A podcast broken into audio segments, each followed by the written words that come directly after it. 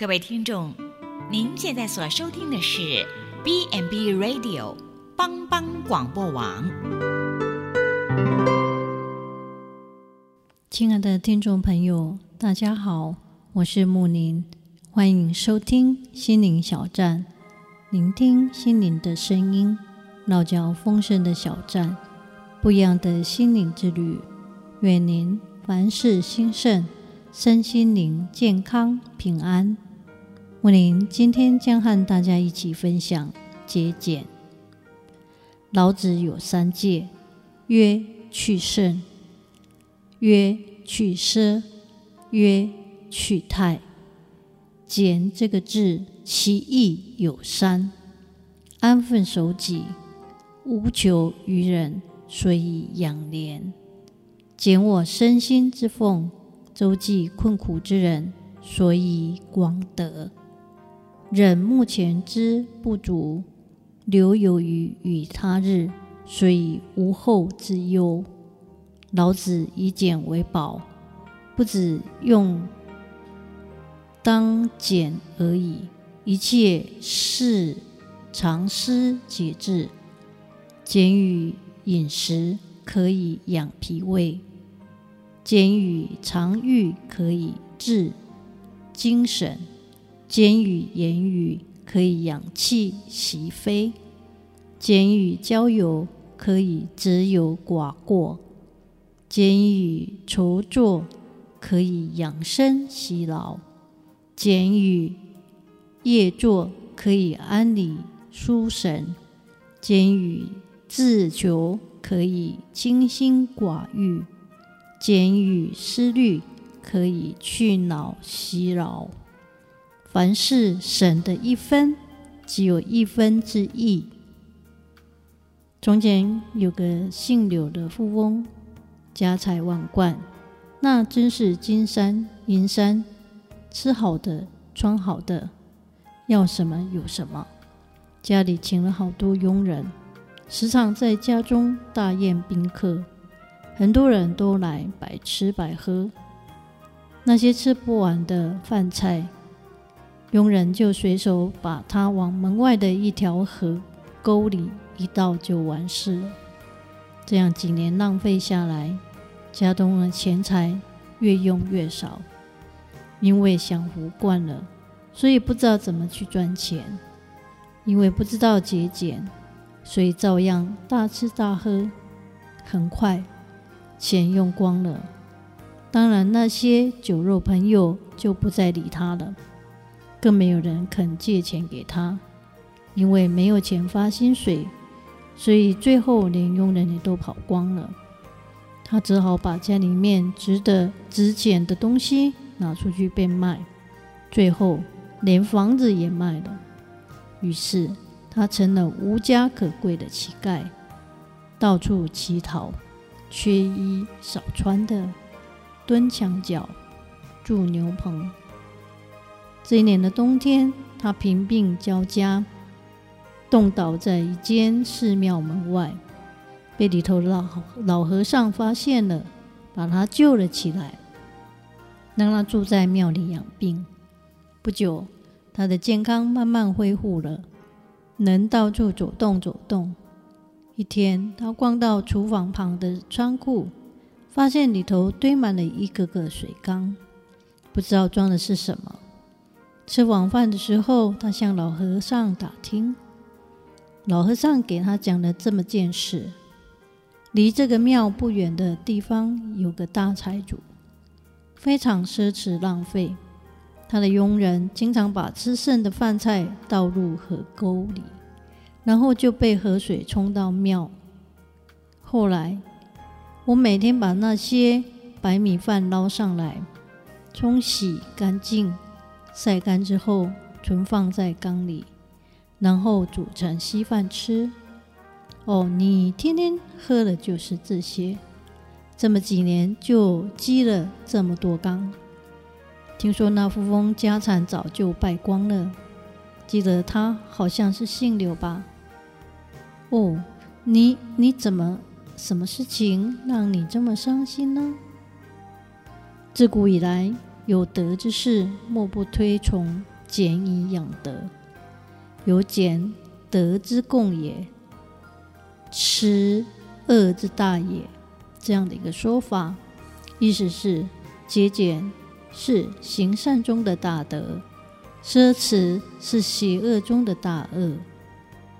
司马光是北宋著名的历史学家，在司马光的一生当中，他居官清廉，公谦正直，不喜华靡的品格，一直被传为美谈。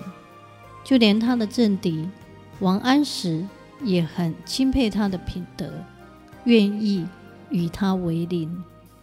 司马光十分注意孩子的教育，要他们历戒奢侈、谨慎节用，自己生活上节俭淳朴，平生衣取避寒，食取充腹，但却不敢服垢敝。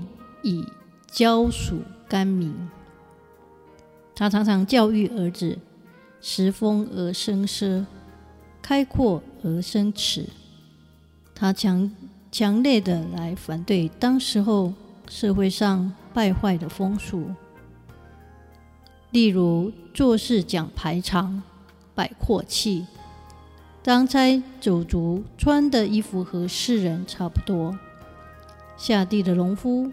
脚上也穿着丝鞋，而司马光极力提倡节朴、节俭、朴实。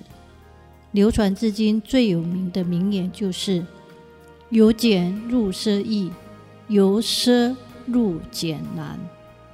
这句话的意思是说，由节俭的生活变成奢侈容易，要由奢侈的生活节俭下来就很难了。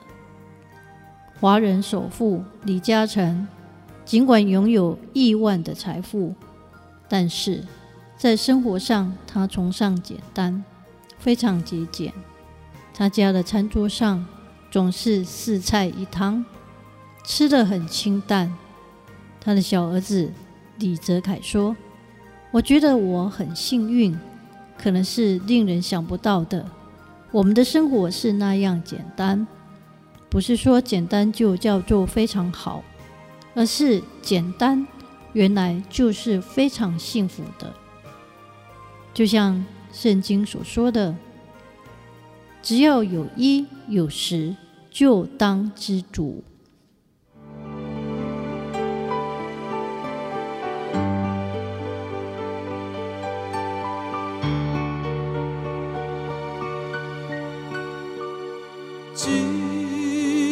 朋友就是阿嫂，同当作伴甲烦恼，真正难有大大福气，万事拢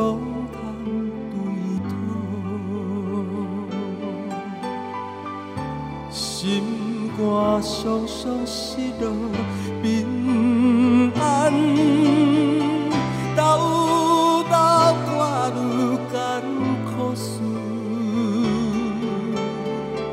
这是对咱的有深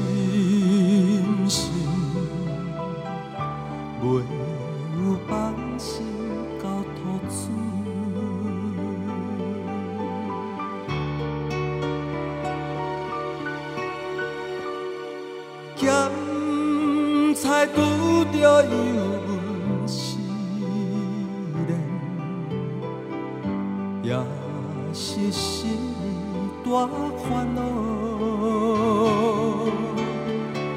只可唔通常常失志，着将大项来祈祷。交朋友到这珍重，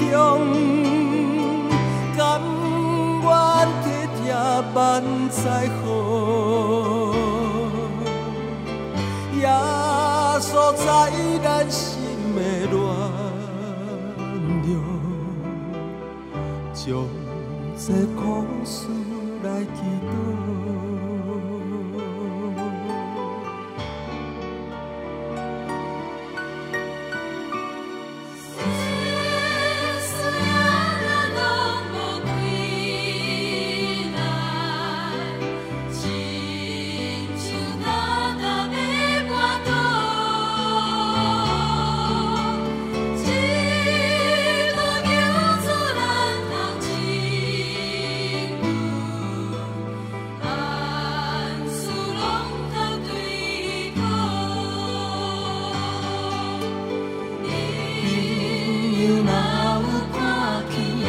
呀！真，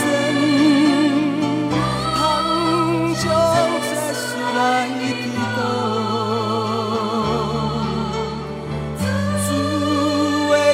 知，